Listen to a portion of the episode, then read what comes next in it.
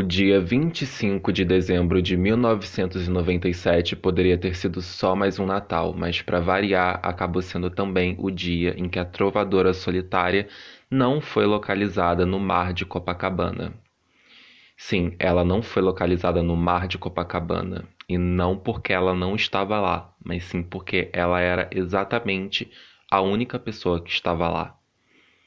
E mesmo assim, naquela manhã de Natal, ela não era uma pessoa perdida na areia, e sim uma pessoa encontrada.